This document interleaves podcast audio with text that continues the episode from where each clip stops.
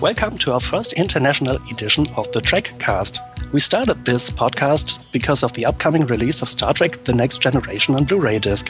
So far, we've done five episodes in German language, and this is the first one we record in English. We'd like to welcome the international audience to our show. In this Trekcast, we have a very special guest. He has written an episode for Star Trek Voyager managed the official Star Trek communicator, had a meeting with Gene Roddenberry, and held more than 500 interviews with the cast and the production team of Star Trek. These were only some of the things he did in the last years. Well, let us just say he is one of the biggest Star Trek experts on Earth. I'd like to welcome Larry Nemecek. Thanks for joining our show. Oh, well, uh, guten Tag, Malte and Jan. I know that's so cheesy, but uh, thank you for having me on. With me is my co-host Jan Patrick Schlame. Hello, Jan. Hello, Malte. Hello, Larry. Hello, hello. And if some of our fans miss Torsten, he's quite busy this day and uh, did not have the time to join us today, but he will be back in the next Trekcast. My name is Malte Kirchner. Welcome to Trekcast number six. Well, I'm very honored to be on so early and to be your first international uh, international guest. I've, I've been to a lot of conventions in Germany, but it's actually been, I think, three years, four years since we were over last. Why has it been so long? I don't know. Someone needs to get on the, as, as we'd say in, back home in Oklahoma. Someone needs to get on the stick and figure out what's uh, what's going on there. No, I uh, um, we're working on my documentary, and I need to talk to Dirk about coming back to FedCon. But uh, I know there's smaller cons too, so um, we'd love to come over. Janet I love coming over. Janet, you know, teams up with me a lot. She worked on Voyager and has done many conventions in Germany. I think we have a lot of friends in Germany too. Yeah, I think uh, people. Well, I would uh, really like to see you on conventions over here, but uh, there really aren't so many conventions anymore in Germany. That's uh, the bad thing. Well, the uh, travel is very expensive right now, so that hurts anybody in the in Europe trying to have Americans. If it's American sci-fi people they want, it hurts coming over um, expense. But before we start talking about conventions, um, I would like to ask you, Larry, about your current projects. Um, you're working together with Geek Nation Tours. There's a special Vegas Trek tour which you will guide. What can you tell us about this tour? Oh, that's great. And I'm glad to um, be talking to your German audience and Europe, even if it is in English. um, but uh, there's a guy that I met last year at the Vegas convention in August. Uh, his name's Terrace Cassidy, and he has a uh, travel agency. He's in actually in uh, Alberta province in Canada, uh, near Calgary, small town in that province, and uh, near Calgary. And he has a company that does regular tours, but when the when the world recession hit, he needed to come up with more business, and he had an idea. It was sounded crazy, but it's been very good for him. He called it Geek Nation Tours, and uh, not just Star Trek. In fact, this is the first Star Trek thing he's done uh, in a big way. But he started coming up with specialty tours, niche tours. Uh, he's done, um, and he's even been to Germany with a group. He's done uh, like medieval uh, history uh, war gamers, uh, sci-fi fans. They've gone to conventions. Uh, gamers. He's taken them to Gen Con, which is the big American um, gaming convention. He's had military history fans. He's taken them to Civil War uh, battle sites in the U.S. And they've done. Uh, he's had like medieval uh, history fans. They've done castle tours in England, and they've done castle tours in Germany. So he's been doing this for about uh, three, four years, and he asked me last year if I would consider doing a Star Trek film site tour, and which is great because that overlapped with some research I was doing already, and I have uh, tons of call sheets and production information, so it was very easy to uh, come up with the obscure ones because a lot of people know the obvious things like Vasquez Rocks, you know, with the Gorn fight, which was used many times, and maybe they even know. Um, the Tillman Water Plant in in the San Fernando Valley, which is was the home of uh, the building they used for Starfleet Academy in uh, the Next Generation and the modern TV shows, and they would they would mat in a CGI painting with it. So we have several places like that in LA and uh, outside Los Angeles, and uh, the basic format is people come in on the Friday before the Vegas convention and we have touring in LA and near LA, and then we hit the road and we go up into the mountains and through the desert for a couple of days overnight, and then we wind up in Vegas in time for the convention, and you can get your hotel as part of the tour. So, and obviously you're enjoying the convention, but uh, at night, uh, Terrace has it arranged so that if you want to get away from the hotel, or if you want to just meet up with your other tour people, he's the tour still technically goes through until a, a farewell dinner or a farewell breakfast on Monday.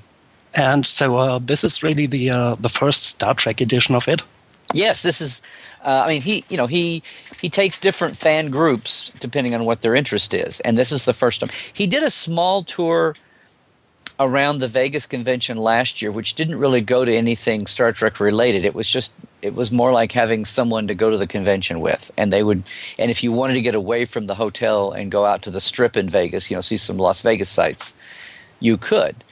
But uh, this is the first time that it's been the film site tour, and I know there have been some small ones, uh, but this is going to be, like I said, about four or five days, and it won't just be in L.A. and Hollywood. It'll be up the road into the mountains, uh, near where the Kirk cabin was in Generations, and uh, the of Pinnacles, which was Sha Ka Ree in Star Trek Five, and we're going to go by the Q Continuum otherwise known as a filming a filming area out in the middle of nowhere on the desert that you saw in Voyager be used for uh, uh, the the personification uh, the um, metaphor the physical metaphor for the humans of what the continuum looked like on on Death Wish on Voyager. So we've got some obscure places and some uh, very famous ones too. And a lot of places uh, we're going to go to the Paramount lot and take a tour. Uh, with the regular guides, and I'll also be there giving you all the Star Trek um, you know background that the regular tour guide probably won't know. What's the uh, the number of members of the tour that you're planning for? How many uh, guests? We we well we need at least about a dozen, but we won't have more than thirty five. We will cut it off there because Terrace doesn't want to have more than one bus, and that's the capacity of the bus he likes to use, which has audio, visual, technical in it, so we can play uh, clips from shows in between, or if we want to have some audio visual and do some games, or tri- especially on the long bus ride up to the mountains and then back down to Vegas, we can do some. Uh, we can put episodes on, or we can um, you know do some audio visual things. But uh, the maximum will be thirty five. Because he doesn't want to have two buses and have people on one bus, you know, not have a live experience and just have to hear someone's voice over the over the radio speakers. So so that's what it, will max out at that. We probably won't have that many because it's the first year, but uh, we're we're off and running already. Uh, the technical deadline for booking we pushed it back to June fifteenth, which is which is right about now. Uh, we can still take more people up until the, the time. We're just that's the guaranteed on the hotel. If if the hotels we use, you know, run out of space, then uh, we have to make a plan. But at the same time, Terrace is very flexible. If someone's coming to Vegas, I know it's a, I know for someone in say Germany or even the UK, it's a big leap to come all the way to Vegas. So it's great to have a group that you're with, maybe even some other foreign fans, because Terrace being in Canada has clientele all the way from Japan and Australia and, and Asia to to the UK and to Germany for his other tours. So uh, it's a good way to meet people from around the country, around the world. And also, you've had four or five days to bond with people. So if it is your first time to go to Vegas, you've got some friends already. You know, if that, if that sounds appealing. You're not totally on your own. How much does the, the tour cost? It's the, the base price, and this is double occupancy, is, is uh, twenty four ninety nine American. If you already have your hotel room in Vegas, he'll, he'll, he can deduct that for you. So, but the the the best thing that Terrace does is uh, he offers a very personal service, which is one of the reasons why I thought he was a good person to do business with. And he really urges people to call him. Of course, we have the time zone difference from Europe over, but um, he's very flexible and he wants to work with his clients. He's he's a small company, a boutique company, so he's really all about the personal service and making sure that um, you know, he has repeat customers too, and people that will go spread the word because we hope to do this again. He does. He has um, I don't know six or eight tours all through the year of different fan fan things. He's gonna he's leading a tour to Gettysburg next year uh, for American Civil War military history buffs. But he wants the word to spread in a, in a, positive way and everything to go well. And so he urges people to, you can go to the website and book it, but he urges people to call first and talk to him. So sounds really great. If our listeners uh, want to um, re register for the tour, we will have the link to the website of Geek Nation Tours on our website, trekcast.de. Great, great. Well, let's come to our next topic. We have a lot of topics to discuss. Um, um, let's talk about conventions. Um, you came to Germany several times. You held panels on the Galileo convention and on the FedCon. Uh, which convention was your mm. favorite one? Oh, that's not fair. I tell you, I, I had a great time at. I've only been to FedCon once, although I've I've had a lot of contact with Dirk and uh, we're friends, and, and he's come to LA, and we've uh, tried to get together when he gets together with, with people from Star Trek. Uh, but I was only over officially once, I think in 03 when the last Next Generation Companion came out. Um, and I'd always heard about FedCon being so huge, and of course it was, and it's great. Uh, the Galileos were usually smaller, although the one with Patrick Stewart was huge. My very first time to come to Germany was uh, my first time to go to Europe, period. And it was for a small convention. Actually, it was a film festival, uh, 100 years of 100 Jahren of cinema, and I've just gone blank on where it was. Um, it was in '95, over over near Dusseldorf, uh, Castrop Um, what's the oh uh, uh, not Goslar. Um, oh, I've gone blank. Oh my gosh. anyway, it was an outdoor film festival where they showed films all all month outdoors, and then they had an old um, industrial plant that had been converted over, and Jimmy Doohan and Janet myself, and the two German voices for Data and Geordi. Charles Rettinghaus and, and I can't remember Data's name. He's going to keep. Michael Pan? Yes, yes, yes, yes. Yep. Michael Pan. um, we were all the uh, we were the guests, and it was outdoors, and it was the most humid I think Germany had ever been. Which figures? Boy, I can't remember the name of it. Um, I've gone blank. Oh, Castrop Rauxel. Oh, it was an industrial I'm sorry, I don't know either. Yeah, no. uh, anyway, but then we did that, and um, uh, a small con- convention in Munster that was done at a bank and the planetarium nearby, which we also call BankCon. and then the and then we I think we did five Galileos after they were started, and then not the last two. And we and that was the best time. We had a, had a lot of people come to see us every year, and Janet did her script writing workshop, and and, and a great time. And then I came alone to um, FedCon, and uh, we we just had a great. We've made, many friends in Germany, some of whom have moved to the states, and and uh, and then we were at a small one just the last time about three four years ago. Oh, over over by uh, Dusseldorf, um, and Yikes, I can't remember. Uh, what's it like to compare conventions between the United States and Germany in terms of uh, sheer size? Uh, how big is FedCon compared to uh, the uh, convention, the upcoming convention in Las Vegas? Well, for one thing, the Vegas convention has gotten much huger, as a lot of the conventions have the multimedia, you know, the Comic Cons you may have heard in the States, yep. have got the San Diego one is the hugest, and it's we have a phrase it's bumping its head against the ceiling it's maxed out on size. Um, and the other ones that have come along recently or had been perking along in seattle um, in phoenix in dallas in new york they've uh, just really started to explode the last three or four years. And of course they had comic books as a as a gist but as a source. But when they started adding when they started hollywood started doing so many comic book based movies is when they started to grow and then it was like well not just comics we can have sci-fi and we can have tv sci you know so now you've got the trek people going to those as much as anything. And the calgary expo was the first reunion of next generation people all together including will and denise in ages and that was kind of special. And we just had a big one. I, I went over to help with some of the moderating at, at phoenix. And Patrick had to cancel, but it was still LeVar and Michael and Marina and Brent and Will, which was kind of interesting, and and other people too. But yeah, these these Comic Cons are booming, and then Vegas. That's all kind of spilled over into Vegas, and with JJ's movie, the JJ Abrams movie coming along, there have been a ton of new fans come in, and I know that you know not all fans want to or can afford to go to conventions, so it's kind of a tip of the iceberg, as we say, when you see the fan turnout at Vegas. And so when you have an event and the panel, the the number two panel room, which used to have eight or ten or twelve people, you know, because uh, everyone else is either watching the main stage or they're in line somewhere for a photo op or an autograph, and you walk in and there's 300 people in the side, quote unquote, room. That's kind of amazing, and that's the way it's been ever since uh, 2009. And and they've grown and grown and grown. I know there's a rivalry on the on the costume record, so. I don't know. Did FedCon beat the Vegas record from last year? I wasn't there, so I can't tell. Oh, okay. Well, they usually get that out on the news, so I know that Vegas is trying to.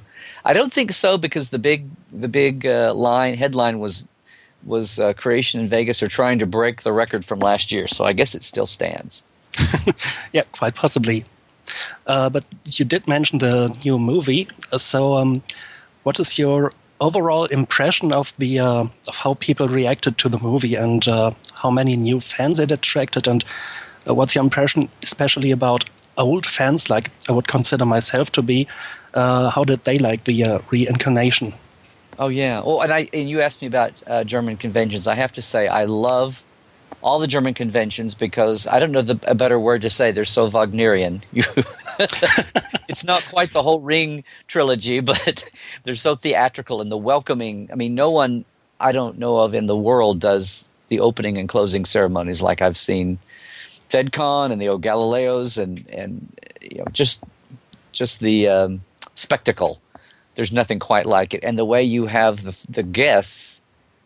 Uh, because you know, I would be, we would, there would be ten or twelve of us, uh, fifteen maybe at some of these events, and you know, Janet and I or my myself alone is not a headliner. Where I always, you know, think of myself as a B guest or a C guest, but uh, they make everyone feel very welcome and it's just amazing to be all you know treated in a big group like that at times. It's kind of incredible. But um, as far as JJ's movie goes here, uh, it brought in a ton of new fans, and I I was really worried at first about a split.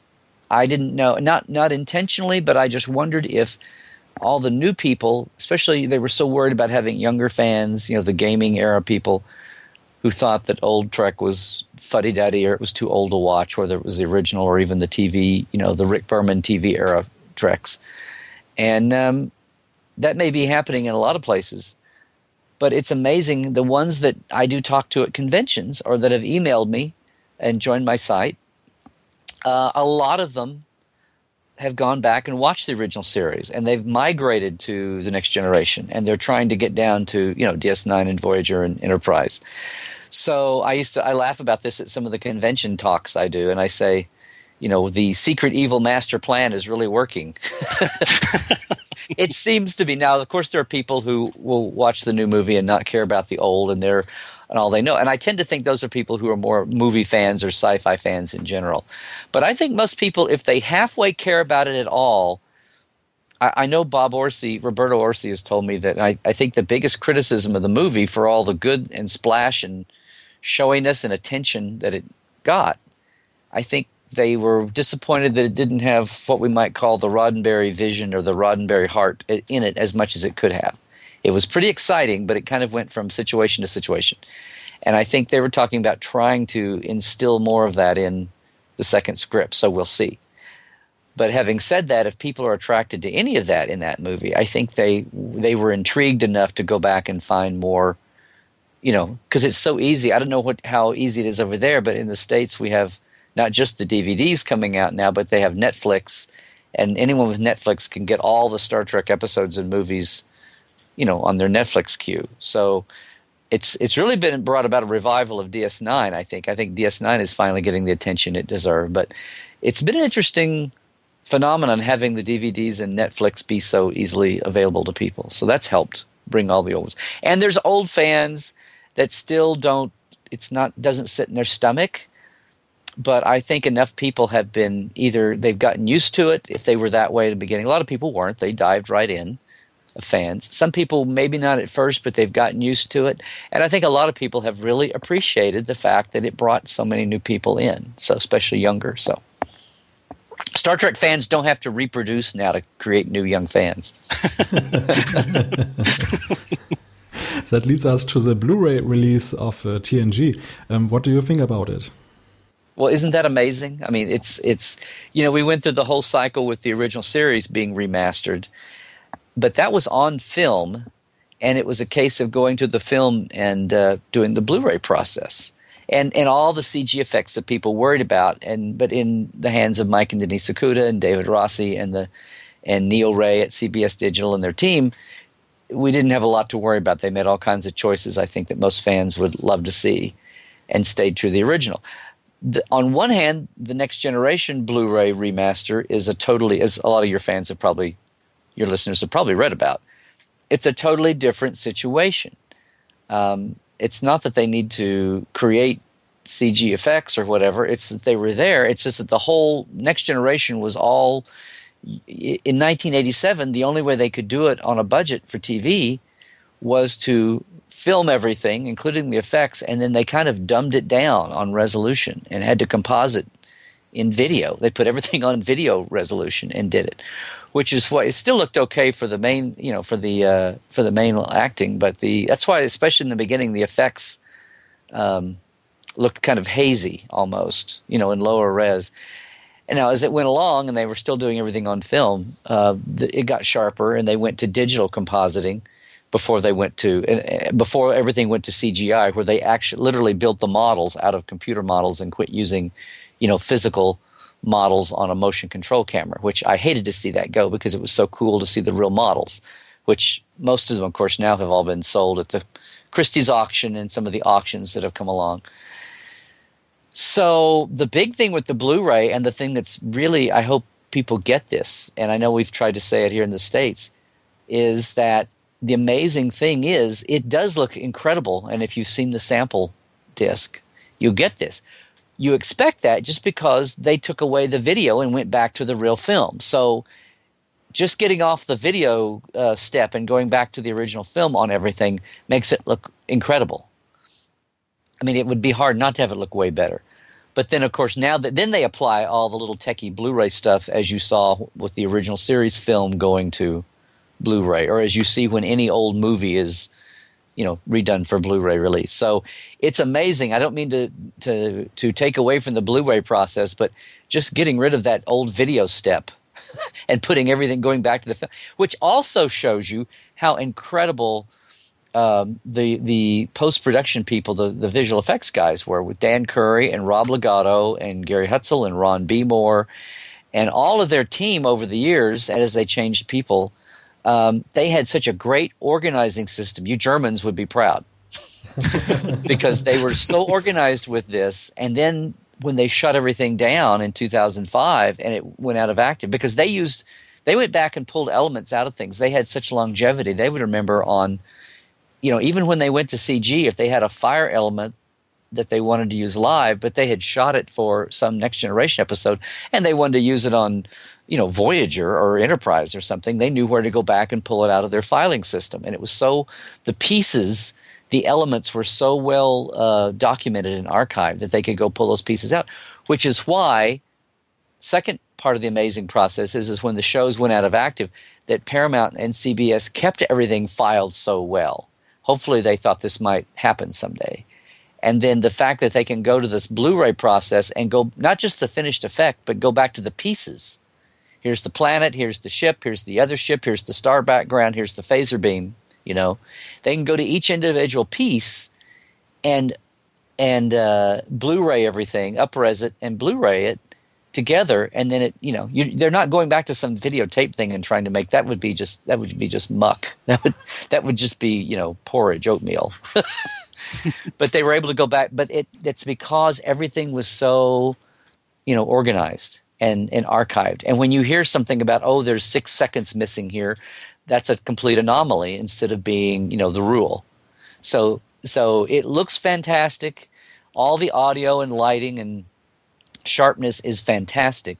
But it also goes back to once again what an incredible show they had and what incredible people I, I rattled off several names there that they had that now here 15 and 20 years later they can go in and find the pieces so easily to, to do this. And who knew in 1987 that this was what would be happening, right?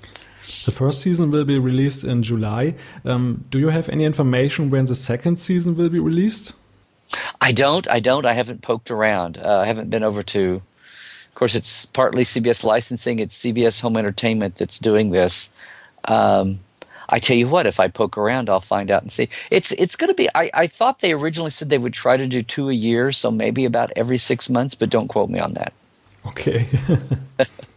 now, one thing about the uh, German version, I don't know uh, how much you know about that, but um, when TNG was on the air in Germany, uh, some of the uh, uh, people speaking the German roles changed uh, sometime in season four.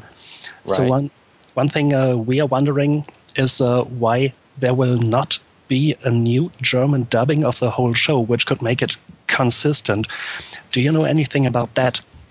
Wow, no, that's an angle that you guys have a perspective on that I don't. I would say either nobody's thought about it or they don't think it's worth paying the money to do that many episodes all at once to um, to actors. Yeah, I think um, I think Michael and um, Charles were the two that had done it all the way through seven years. Was that yep. correct? Was Data and Geordi the same? Right. That was part of the uh, special thing about meeting them. And you know, as an American, you don't think about that kind of thing. but then it's it is cool to go over and see. It's almost like you have your home you have your homegrown Star Trek talent, and and they are they're talented guys, and that, that takes a special skill to do dubbing, especially now when you're crossing languages. That's amazing. Uh, so I guess it would be just no one either thought about it. They thought we had the audio track, or maybe to separate or re-record the voices was going to be you know too much, just too much money for the cost. Well, actually, uh, Charles Rettinghaus, the uh, German voice of Geordi, he used to be a he was guest on our show, on our podcast. And um, for instance, he said that he would not be available for such a uh, for a new dubbing of the whole show. So we would definitely have new voices doing the whole thing over and over again. So maybe that is one of the reasons as well.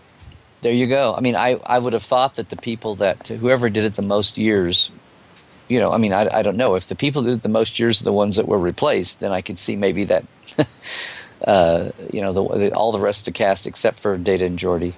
So I don't know, but I, I would think it, we, availability might be part of it, but I would think part of it would just be, you know, maybe, um, and I, I don't know if that decision was made in the States, in New York or LA, or if that was made in, you know, if they had a, a budget for just Germany, say, or any other country that Germany's of the non English speaking, Germany's the biggest one, obviously, but um, I don't know. That sounds good though. That sounds like the reason. It's it's about money, but it could be about availability too.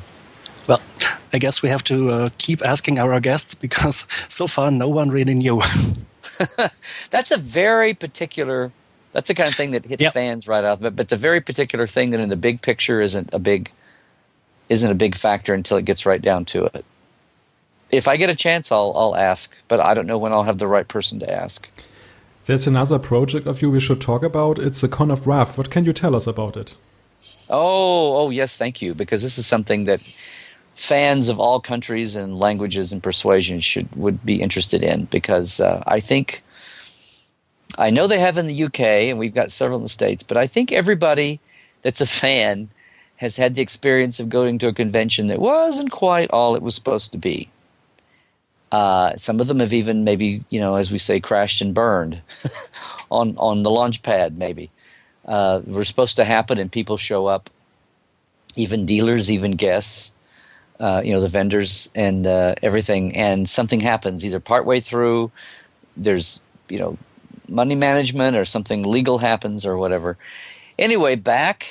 This is amazing to think about, but uh, my very first big road trip I took as a as a young fan was down to Houston, Texas, on the Gulf Coast, uh, where a group were doing uh, an event they called the Ultimate Fantasy in 1982, right after The Wrath of Khan opened in theaters. And the thing is that the very first Star Trek convention had been in 1972 in New York. The first four or five are all there in New York, the famous ones. And after that, they started spreading around the country. You know, and they, we'd had sci-fi conventions for ages, uh, out of the out of the books, and you know movies were kind of a little niche of that, and artists and all that, but not until TV and movies got big in the 50s and 60s, and then especially Star Trek kind of broke the door down on that or wrote the book on it. And then Star Wars was soon after, and then bang, we were off and running with you know what we call media conventions. And um, the first Star Trek had been in 72 convention. So it only been about 10 years, and they had just started to spread around the country. And some fans in Houston, especially one guy, had big dreams about getting the whole cast together, and not just for you know standing on stage at a convention hall, but um, in an arena. Actually, trying to do a little bit of what you Germans do so easily with with all those big openings and everything. But this was something on that scale. They wanted to, they decided that uh, the we have the basketball arenas here, the NBA, you know, college and NBA arenas, and they have rock concerts in them a lot. Bring out the portable stage, that kind of thing. And these guys built a stage with a, revol- a platform with a revolving stage that was shaped like an insignia, an Enterprise, you know, Delta Shield or Arrowhead. But the idea was to have the entire cast plus everyone in the Wrath of Khan come and do not just answer questions, but do a talk show, uh, Nichelle allowed to sing, have a big orchestra, have a laser show. This was 1982. And uh, just have it be a really big, incredible show, not just stand there, answer questions, and go sign autographs over at the side. And it was attached to the regular annual big convention in Houston they had. And they really thought there'd be tons of people. Starlog magazine, which before the internet in the States was the big magazine. And Kerry O'Quinn, the editor, was going to MC the talk show, and they built a captain's chair for the for the uh, stage. Anyway, all these huge plans. They had backers, uh, people invested. Uh, they had plans to go into New York and L.A. and Vegas and Chicago after they did this in their hometown, Houston. And for two or three months, they'd make they'd get ticket reports, and it was a sellout. And again, you were at the regular convention, but you had to go a couple of miles over to the arena, the Summit Arena, where the Houston Rockets played basketball, and they had the, all the big rock concerts. And not just one show, but you could choose from one of three shows two on Saturday, one on Sunday. And with all the dealers and the staff and the money people and the actors from Harve Bennett on down, everyone showed up on Thursday and Friday expecting this huge, huge, huge historic event. And I'll just say, things did not quite go as they were supposed to. So, uh, what does that mean? That means that only a fraction of the people turned up that were supposed to be there. They thought they had this 17,000 seat arena sold out and that there would be thousands and thousands of fans coming in and local and around from around the country it had had full page ads in Starlog magazine, so people around the country were, you know, excited. And they did come from all over. It's just instead of having 17,000 people at the arena for each show, there were 800 or 1,000 or 1,200. And consequently, um, you know, they didn't make near the money. And they had to back off on a lot of things. And they scrambled around. But the interesting thing is the actors, and the staff and the and the uh, everybody involved in their little circles decided to do what they could to make it go. Now, what's weird is back at the hotel where the regular convention was happening, um, the hotel freaked out because there were news crews showing up saying that there was some big fraud being put on Star Trek fans by Paramount and Star Trek, which was not true at all. Uh, the hotel had overbooked. I mean, there are several things that happened, and you know, this is before people had cell phones, much less you know the internet and tweeting and Facebook and everything. So there was a lot of miscommunication. But the the hotel panicked. The convention was just fine, but they panicked and they they told people they hadn't paid for their rooms because the money went through the convention in packages.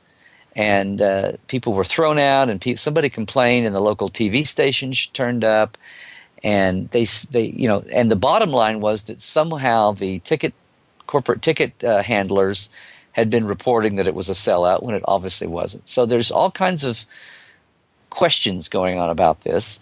But at the time, it was happening so fast to people, and these kids are all in their 20s, except for one or two people. Um, and and they're just trying to get to the weekend and still make a show happen that they've been so excited to work on. So the actor, the cast, all decide to stay in town and do not just one, but all three shows over the two days and uh, some of them didn't get paid or they got paid very little but they went ahead and did it because they didn't want star trek to have a black eye and you know they were going to figure this out later. And really, it probably would have gone on to other cities, and they would have fixed things. And if it hadn't been for all the bad publicity and this chaos meltdown kind of feeling that brought everybody down. And for years after that, their Houston fan, their Houston conventions, no matter what they were, didn't do very well. And for years, people talked about, you know, the mess in Houston. And the name of the show was called The Ultimate Fantasy. But as soon as this started happening and fans kind of got kicked around and nobody knew what was going on, they tried to shut down the dealer's room, although it had been paid for, and they were taking money over hourly to try to pay the hotel. And at the time, and the hotel realized later on they had done wrong, and everybody expected to be sued, but these kids didn't sue anybody.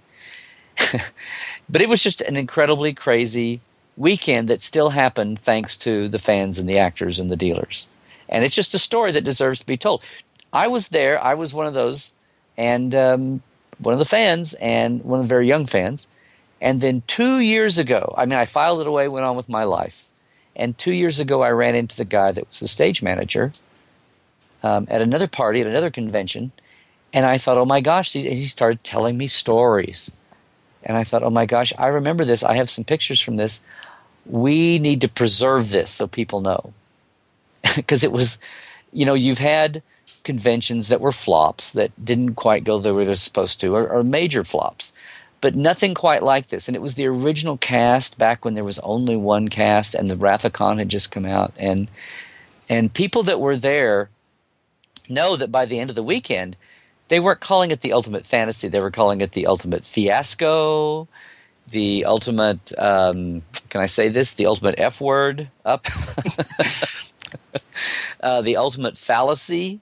But one of the people, since the movie had just come out, there were two de- dealers that started selling buttons that said, I survived the con of Wrath.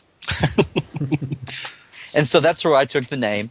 And I realized talking to this guy two years ago, Bill Parker, that all the crew still lived there in Houston, and I knew enough of the the cast, the actors, that I thought they would talk about it, and they have, and they are. So we're finding some of the dealers that had something to do with trying to save their end of things. They were going to buy the show out and keep it going. Anyway, it was just a wild, and it was a. We have a phrase. It was a simpler time, a gentler time.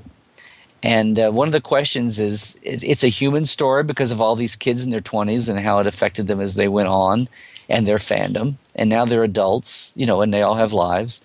And how it affected um, what happened to conventions in the States with the actors and people and.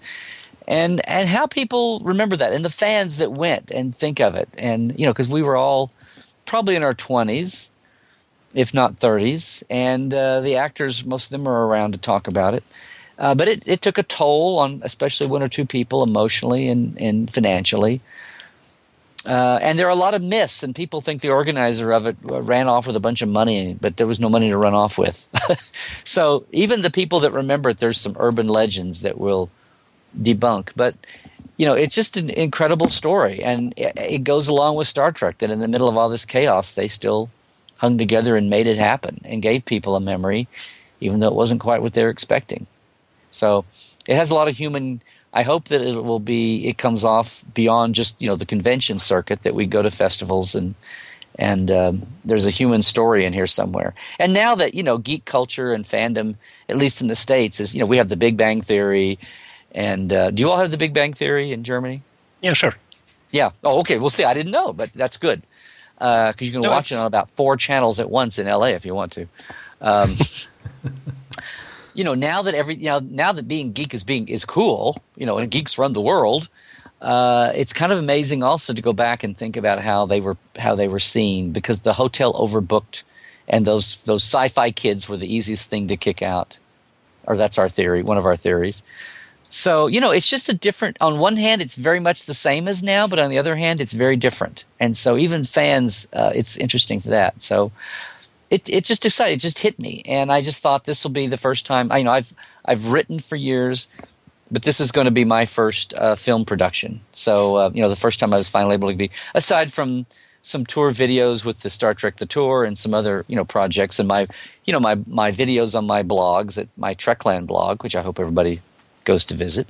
Uh, I have a lot of those, and that's been a good first step. But I have an editor and a cameraman, um, director of photography I'm not doing it totally alone, but we're keeping a small crew, and uh, hopefully it will grow as we get into the back end. But um, so that yeah, that's it. I, ho- I, hope that sounds. I mean, you guys sound like it's um, would be a story worth keeping and telling. Oh, absolutely. I mean, can you imagine if the very first FedCon had gone that way? Only instead of just random actors, it was like the whole cast of one of the shows together. I'm imagining that a lot of people really, really, really would have wanted to go there uh, had they known. Yeah, yeah. But like I said, you know, we we were so before the internet and before cheap, you know, phone lines. We were all still pretty much uh, segmented in our different countries, weren't we? And yep. we, you know, and we kind of heard about something going. You know, I remember the first few years. There's this thing called. You know, the only ones that ever saw it when you when you all when say FedCon or someone in the UK would have actors come over, and they would go over and be blown away, and come home and they would just talk to people in their circle. Oh my God, you should see this! They had this convention called FedCon, you know, or uh, or whatever in the UK. Some of the conventions there, although a lot of them have dried up. And it, you know, the only way people would hear was because you'd be talking to one of the actors talking about it, or they'd talk about it on stage at a convention.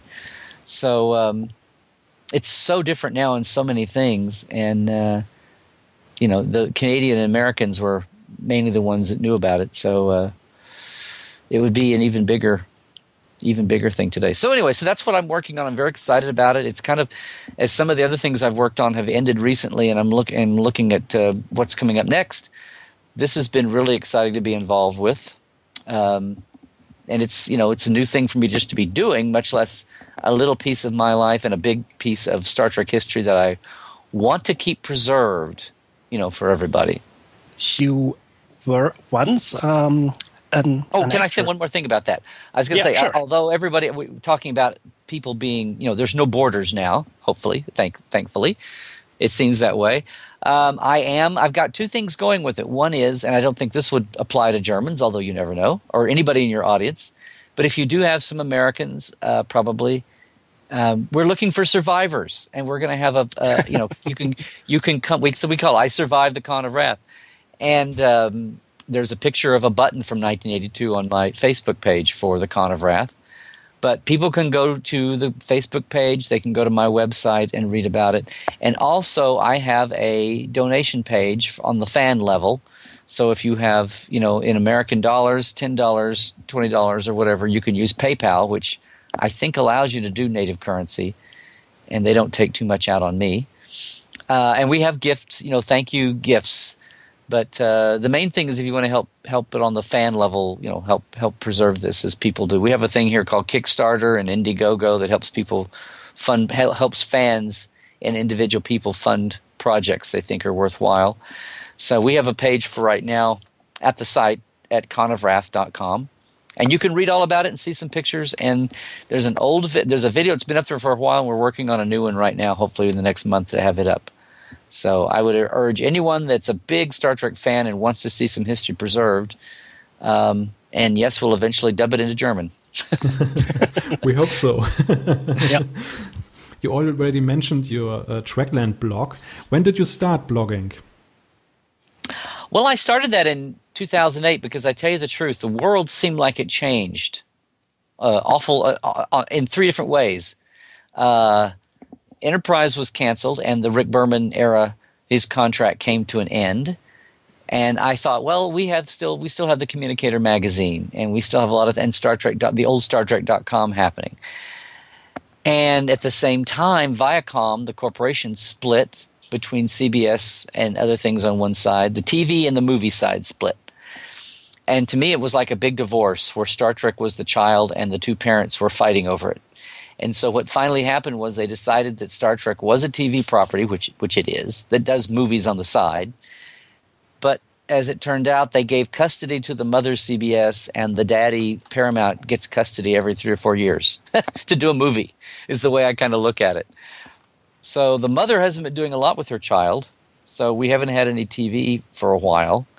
But that all happened, and a lot of that affected the business side of things. So uh, all the world as I knew it with Star Trek, in a lot of ways, kind of all blew up. So, and then on top of that, the company, the Decipher Game Company that owned the official fan club and the and the communicator, which was the magazine I edited for eight years, that all ended. And before we could, uh, you know, Dan Madsen and I could jump back in and and refinance this, the CBS and Viacom things all happened at once. We couldn't move, and uh, just on three levels. If only one thing had happened, but between the cancellation uh, the mother company going down and Viacom splitting and introducing all kinds of new entities and bodies and faces who hadn't worked on Star Trek or hadn't known, which was fine. They were all professional, but they didn't know the audience or us or histories. And it was just an awful lot of new people or each other. There were far flung, where everything used to be on the lot at Paramount, it's all spread all over the world now, all over the country anyway.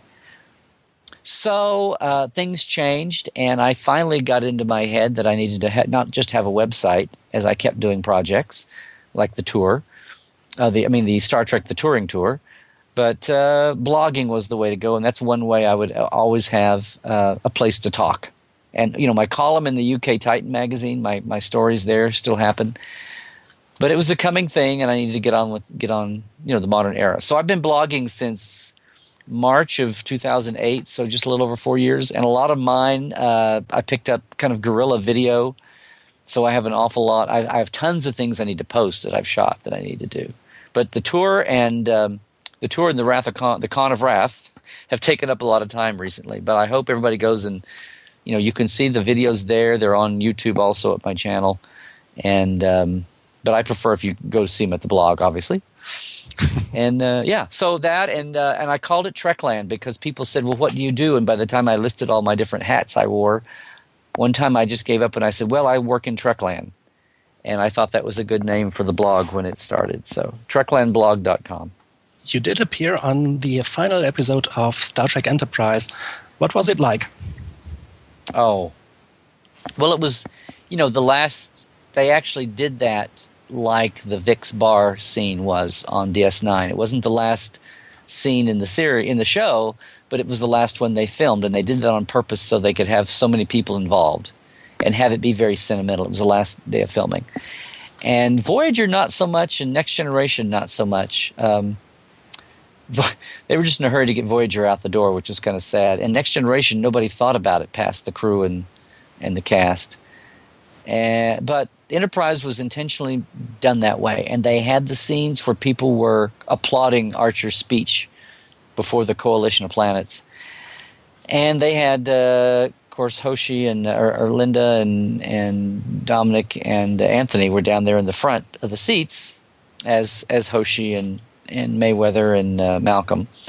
But all the people around them in the audience were all guest extras. A lot of it were people that worked on the show as extras. A lot of it were people that worked in the offices and uh, some of the rest of us that worked on auxiliary auxiliary things. And I was I had wanted to be a Tellarite in that show right by the two parter, right before that, and I messed around and didn't get in in time. So you know, it, it's a, when you're ending a show, it's very sentimental, and people are getting emotional and sentimental, and sometimes even paranoid because they wonder about their next job, in the way TV is. But it was a very emotional day, and and the filming of the seating took up the first half of the day, and then a lot of us hung around and watched them film the shuttle pod scenes and Archer preparing in his dress uniform to go out, and he talks to Phlox and to Paul, and th- that was all the last day's uh, shooting. But the big group scene was a lot of fun, and there's pictures up, and I've got a ton of pictures that I've never shown anybody. And another cool bit was as she had done with after Gene died on Next Generation and Voyager and DS9, Majel and Rod came by. Uh, she, you know, she was still alive and getting around fairly well, and uh, I've got pictures of that too. And spoke to the crew and the cast and thanked them from the Roddenberry family, and that was special. So, um, so yeah, and it was just funny seeing you know Manny Coto wearing an admiral suit. I was in a civilian thing, and they grayed my hair, so I looked I looked normal. No, I looked older. uh, but the people that were lucky enough to wear, you know, they, they made everything five years older, so everybody got name patches, not just the MACO. And it was funny. They had people from the costume crew, and um, yeah.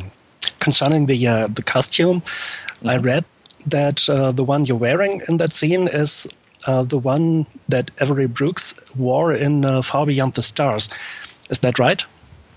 Yes, and I've got a I've got a picture guide. See, this is all the things I haven't done yet. I've gotten so busy. I've neglected my blog and my fo- uh, my oh, I haven't put photo.